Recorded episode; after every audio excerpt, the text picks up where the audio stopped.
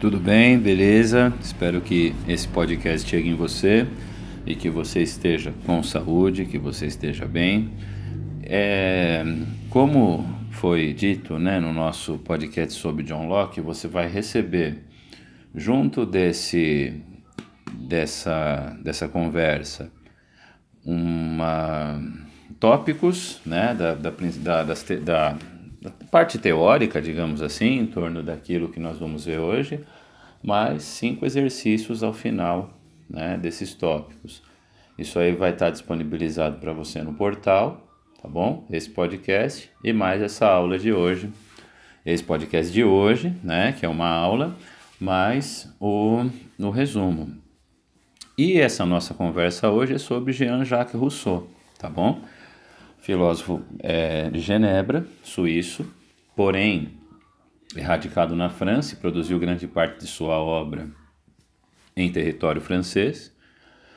Ele nasceu em 1712, morreu em 1778, então morre antes da Revolução Francesa, mas quando ele morre já a experiência é, liberal norte-americana já havia sido colocada em prática, já visto que a independência dos Estados Unidos é de 1776, né, o início do processo de independência. O pensamento de Rousseau ele é totalmente influenciado pela ideia de um contrato social, assim como Thomas Hobbes e John Locke. Você tem que lembrar que os pensadores, filósofos e sociólogos que problematizam sobre o homem e a vida em sociedade você tem aí duas vertentes principais, a gente pode colocar assim: a perspectiva aristotélica, que fala, né, que defende, que nos diz que o homem ele é um ser social e um animal político, ou seja, defende-se a ideia de que o homem nasceu para viver em sociedade e ao viver em sociedade ele exerce a sua função e concebe a sua identidade, certo? É, exercendo assim, buscando a sua completude, digamos assim. Essa é a perspectiva que você tem dentro da lógica aristotélica em relação ao homem em sociedade, ao que é, ao que é o homem em sociedade. Já a outra vertente dos filósofos contratualistas, eles defendem qual ideal? De que o homem deve estabelecer uma espécie de contrato social para viver em sociedade. Dentre esses contratualistas, você tem John Locke, objeto do nosso primeiro pod, do nosso podcast anterior, né, melhor dizendo, no qual nós falamos sobre o livro Tratado sobre o Governo Civil. E é, é, você tem também a figura de Thomas Hobbes no século XVII, que é o principal pensador ao qual Jean-Jacques Rousseau irá opor, né?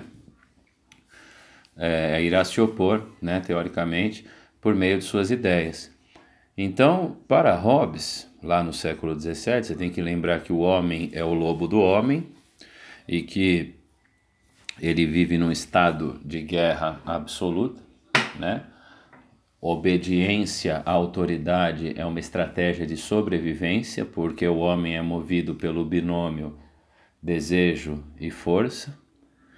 E para Hobbes, o homem ele precisa, existe a necessidade de estabelecer um Estado para que se controle toda essa perspectiva, mentalidade e ação predatória né, de um homem movido por interesses próprios. Já Rousseau, que se contrapõe a Hobbes né, de maneira categórica, o que, que Rousseau dirá?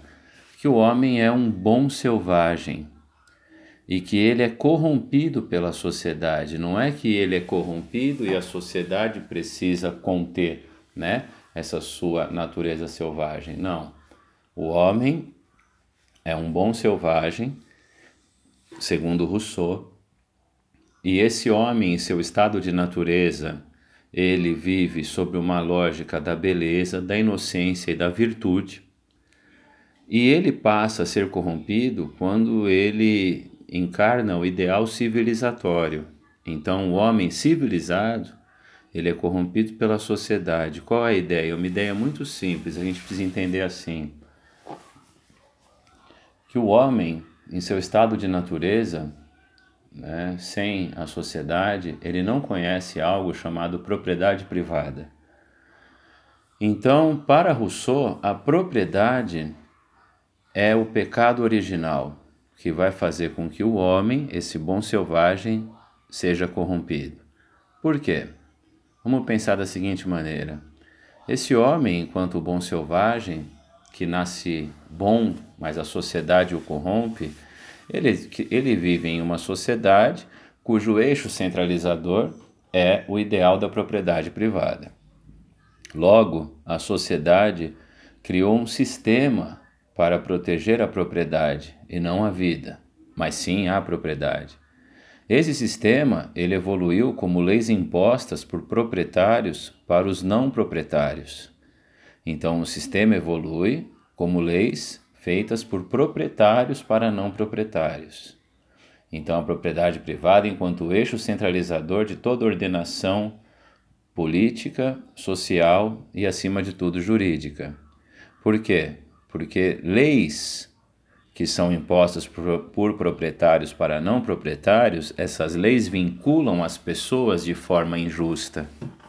E essas leis que vinculam as pessoas de forma injusta fazem com que o homem seja corrompido em nome de um ideal de propriedade privada. Então é interessante você perceber sempre o que, quando a gente fala sobre essa visão que Rousseau tem sobre o homem, é uma visão profundamente idealista e romântica, a ideia de que o homem é um bom selvagem e que ele é corrompido pela sociedade.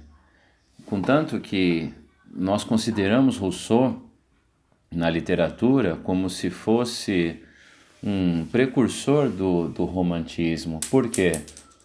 Em toda obra romântica, você tem um personagem incorruptível, né? O herói romântico, ele é um, ele é um, um alguém incorruptível que, em via de regra, vai se corromper devido a uma necessidade né, vigente. Por exemplo, a obra de Victor Hugo, Les Miserables, né, Os Miseráveis, você tem ali a figura de um, de um personagem chamado Jean Valjean, e o Jean vai preso por ter roubado pão para alimentar a sua irmã que estava morrendo de fome. Jean Valjean não nasceu biologicamente programado para ser um ladrão de pão. Percebe? Ele vai ser corrompido por essa sociedade que cria leis impostas por proprietários e que vinculam os homens de maneira profundamente injusta. Na literatura brasileira, o personagem romântico, né, o personagem incorruptível, é aquele que não conheceu a propriedade privada. No caso, o índio. E por quê? Porque a ideia de propriedade privada no, aqui, né, no que diz respeito a, essa, a esse país de 500 anos sendo forjado ainda a ferro e fogo e muita escravidão, o ideal de propriedade privada é uma ideia importada da Europa, trazida em 1537, consolidada dentro de uma política que nós chamamos de capitanias hereditárias, ou seja, é uma ideia imposta.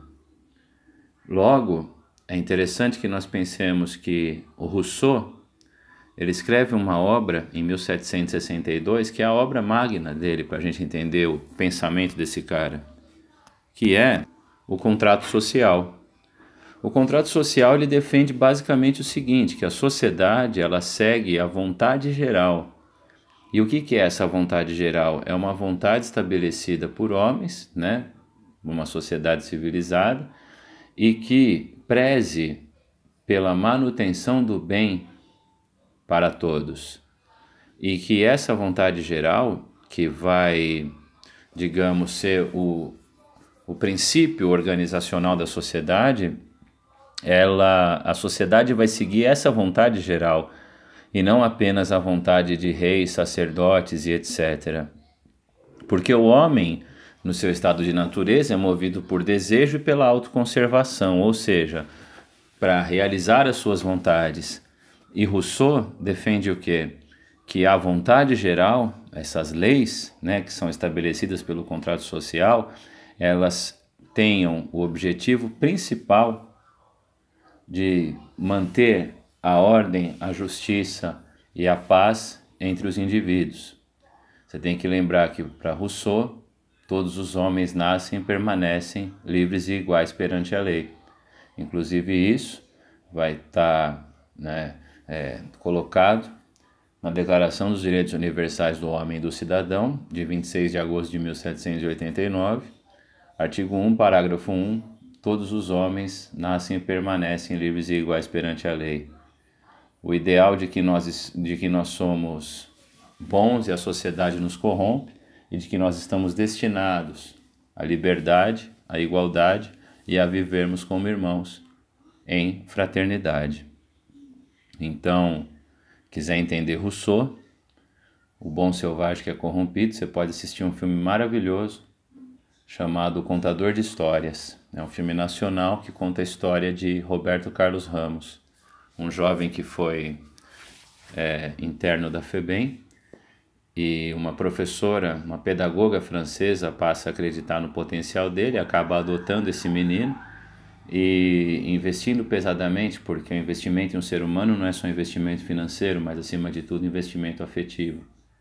E esse investimento afetivo leva Roberto Carlos Ramos a ser hoje um professor formado pela Sorbonne, contador de histórias, folclorista, né? A gente pode colocar assim. E na outra ponta você tem o Cidade de Deus, quando o Dadinho vira o Zé Pequeno, você pega o moleque que está na, na quebrada, na favela, na periferia, tira dele o pai, tira dele a mãe, tira dele a escola, transforma a polícia em inimiga. Quando esse moleque fizer 15, 16 anos, você dá uma arma na mão dele que o resto ele faz sozinho. A ideia de ser corrompido pela sociedade. Espero que vocês tenham gostado desse podcast sobre Rousseau. Peguem lá o resumo também, tá? Que vem junto com esse arquivo. Lá você vai ter de três a cinco exercícios, além da, de, uma, de um pedaço da teoria. Bons estudos para vocês. Um abraço, queridos.